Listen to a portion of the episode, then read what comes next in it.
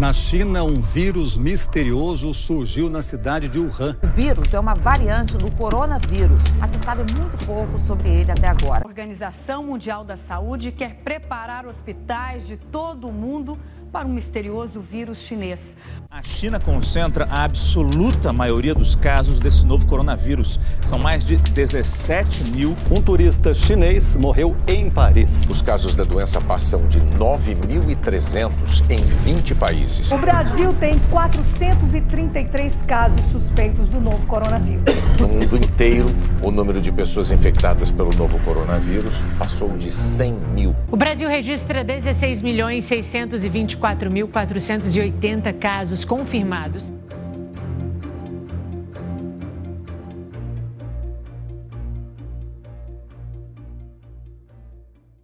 A pandemia da Covid-19 afetou a história moderna de uma forma nunca antes vista, em que todos os fatos que se relacionam com este momento se tornam históricos. Compreender este período através de análises dos impactos na vida das pessoas, seja em questões econômicas, sociais ou culturais, então se faz necessário.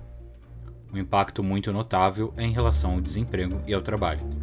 Segundo os dados mais recentes do IBGE, o desemprego está em 14,1%, o que significa 14,4 milhões de pessoas sem trabalho.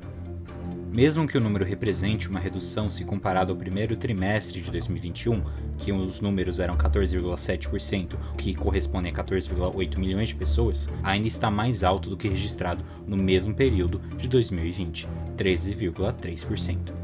Os dados se mostram mais prejudiciais para minorias. Enquanto mulheres representam 17,1% da taxa de desocupação, homens representam 11,7%. Para os negros, 16,6%, enquanto para os brancos, 11,7%. A chegada da pandemia atingiu muito o mercado de trabalho, com todas as restrições e o isolamento social necessário, em que vários setores foram afetados e muitos ficaram desempregados.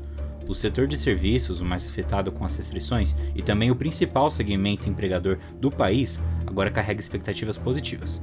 Isso se dá ao processo de imunização, que possibilita menores restrições. A perspectiva que os índices voltem para os mesmos registrados antes de 2020 só ocorrerão a partir de 2023, já que não é apenas a vacina que solucionará a situação, mas uma série de fatores como o aquecimento da economia vindo do consumo familiar, prejudicado pela inflação. E uma solução para a contenção da pandemia em si é claro, o isolamento social. E para ajudar as pessoas a enfrentar esse período de pandemia, o governo federal dividiu algumas profissões em serviços essenciais. Trabalhos então que são divididos por serem necessários para que a vida continue funcionando de uma forma minimamente sustentável.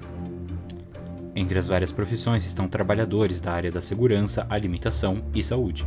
Pensando então que muitas pessoas não puderam ficar em casa durante o período de quarentena ou não puderam ter seu serviço convertido ao home office ou teletrabalho, a análise de como a vida dessas pessoas foi impactada é algo muito necessário a se fazer para compreender a sociedade atual, como pontua a jornalista Luciana Garbim. O tema dos profissionais de saúde é muito apropriado porque ele foi um dos assuntos mais falados desde que a pandemia surgiu. Sempre tiveram importância, mas essa importância foi muito destacada por causa da Covid-19, por causa do combate à Covid-19. Então, saber como eles se posicionaram, como eles têm vivido, como foi o trabalho nessa guerra, a verdadeira guerra que foi o combate à pandemia, como tem sido essa valorização ou essa desvalorização. Isso tudo é muito interessante do ponto de vista jornalístico. Para então retratar essas análises e depoimentos desses trabalhadores de serviços essenciais, será feito um podcast, um programa em que a voz é o essencial esse formato foi escolhido porque principalmente traz a voz à tona, e assim não dá um rosto, uma identidade específica a uma história, e sim uma voz e um palco para outras pessoas poderem se relacionar.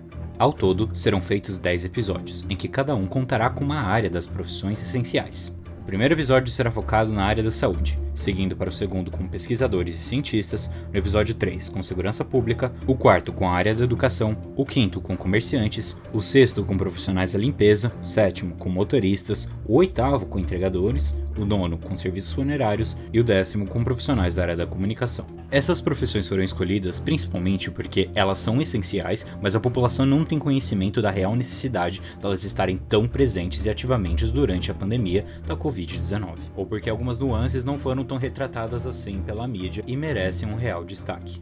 Um exemplo claro dessa falta de valorização é a priorização de algumas profissões para receberem um imunizante contra a Covid-19. O governo federal, seguindo o Programa Nacional de Imunização, desenvolveu o Plano Nacional de Operacionalização para ajudar no enfrentamento da pandemia. Com isso, algumas profissões foram incluídas na lista de prioridade para serem imunizadas, fazendo então dos grupos prioritários, assim como idosos e pessoas com comorbidades. As profissões listadas nas prioridades são trabalhadores de saúde, funcionários do sistema de privação de liberdade, trabalhadores da educação, trabalhadores de transporte coletivo, metroviário, ferroviário, aéreo, aquaviário e caminhoneiros, trabalhadores portuários, trabalhadores industriais e trabalhadores de limpeza urbana. Percebeu que algumas das profissões que eu falei que iria trazer no programa não foram reconhecidas nem listadas? Pois é, e elas continuam sendo essenciais e não puderam parar durante a pandemia. Vale pontuar que esse não é um juízo de valores para dizer qual profissão é mais importante ou necessária ou essencial do que a outra, mas sim dizer que todas merecem um reconhecimento e atenção para este momento tão delicado que nós vivemos. Vale ressaltar que os governos estaduais e municipais têm autonomia para determinar quais profissões eles categorizam como prioridades, como foi o caso da cidade de São Paulo para coveiros e sepultadores, ou do estado do Maranhão com jornalistas.